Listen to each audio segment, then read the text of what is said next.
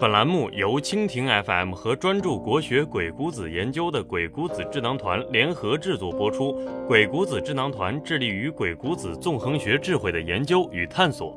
更多精彩内容，敬请微信搜索“鬼谷子智囊团”。丰子恺在《不宠天经过一生》中说道：“不畏将来，不念过往。”说的容易，可谁又能轻易做到呢？一个人如果不了断过往的羁绊，又如何坦然地走向明天呢？讲个我有个朋友系列的真事儿，陶冶下情操。朋友李婉十多年前出远门谋生，那时候人与人的联系方式主要就是电话。可是，一不小心他把手机弄丢了。手机丢了没什么，关键以前兄弟们的联系方式全没了。由于人在千里之外，如何才能找到曾经的朋友呢？他试图在家乡的论坛上寻找，可是帖子发出去便石沉大海，朋友们还是杳无音讯。无数次，李婉梦见了与朋友们把酒言欢的样子。我亲爱的朋友，这些年你们过得还好吗？上个月事情有了转机，李婉偶然遇见了家乡的同学，在叙旧的时候给了李婉一个惊喜，他居然有过去兄弟们的联系方式。回去后，激动的李婉赶紧发信息给过去的兄弟阿鹏。阿鹏你好吗？我是李婉呀。等了近两个小时，对方回信息过来，有什么事儿吗？是我李婉呀。哦，有什么事儿吗？李婉仿佛瞬间掉进了冰窟窿里。这么多年心心念念的朋友，得到的就是一句有什么事儿吗？李婉不甘心，于是他又给另外一个朋友阿祥发信息，实在等不及了，他急切地拨了电话过去，结果是拒接。阿祥，我是李婉呀。哦，我在忙，一会儿给你打电话。足足等了两天，李婉也没有等到电话，仿佛这辈子再也等不到了。阿信，人心真的这么现实吗？为什么过去的兄弟会这么冷漠？我苦苦找了他们很多年，这些年为什么是你在找他们，而不是他们在找你呢？李婉突然不说话了。你在外地找他们联系方式比较困难，但实际上他们想找到你要轻松的多吧？啊，或许因为他们都很忙吧，或许是因为你在他们心中没那么重要吧。有一句话很扎心，却很真实。男人这辈子最放不下的女人，其实是初恋。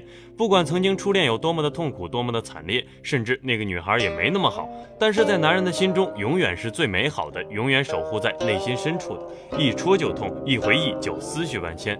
为什么呢？人的大脑是会骗自己的，尤其是一个不成熟的人，在付出感情时更是如此。不管是友情还是爱情，仿佛越久远越单纯，就越难以忘却，就越刻骨铭心。情感是会随着时间发酵的，既然是发酵，就意味着变质，改变了本来的模样。实际上，不仅是友情、爱情，即便多年前那个跟你没什么关系的人，你偶尔也觉得那个人很可爱。人啊，永远喜欢多愁善感，甚至不惜编造幻想来欺骗自己。记忆就一定是真实的吗？其实，姜文的很多电影都在讨论这个主题。你大脑记忆中的真实和真实存在的真实其实不是一回事儿。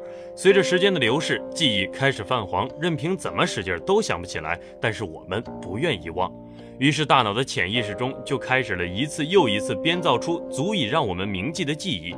于是模糊的人又开始鲜明起来，过去又开始美好起来。于是有些人虽然生活在现在，但依然沉浸在过往的记忆中，欲罢不能。大脑很狡猾，总会试图取悦我们，甚至不惜在潜意识中操纵我们的记忆。这个世界上其实没有谁会离不开谁，有的只是利益关系。周星驰电影《新喜剧之王》中最出彩的一句台词，或许就是“我把你当朋友，你却想睡我”。我想多年前的张仪也是深有体会的，“我把你当兄弟，你却想利用我”。刚出道那会儿的张仪跟演员吴京很相似，总喜欢在公开场合说“我师兄李连杰”。是的，张仪也有个很牛的师兄，身兼六国宰相苏秦。两人在云梦山中求学时，关系应该处得还不错。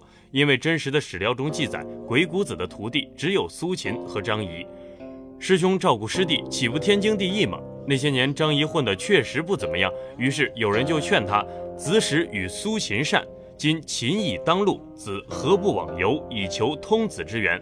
啥意思呢？您跟苏秦感情这么好，现在你师哥苏秦事业有成，你为啥不去投靠他？他肯定会提携你的。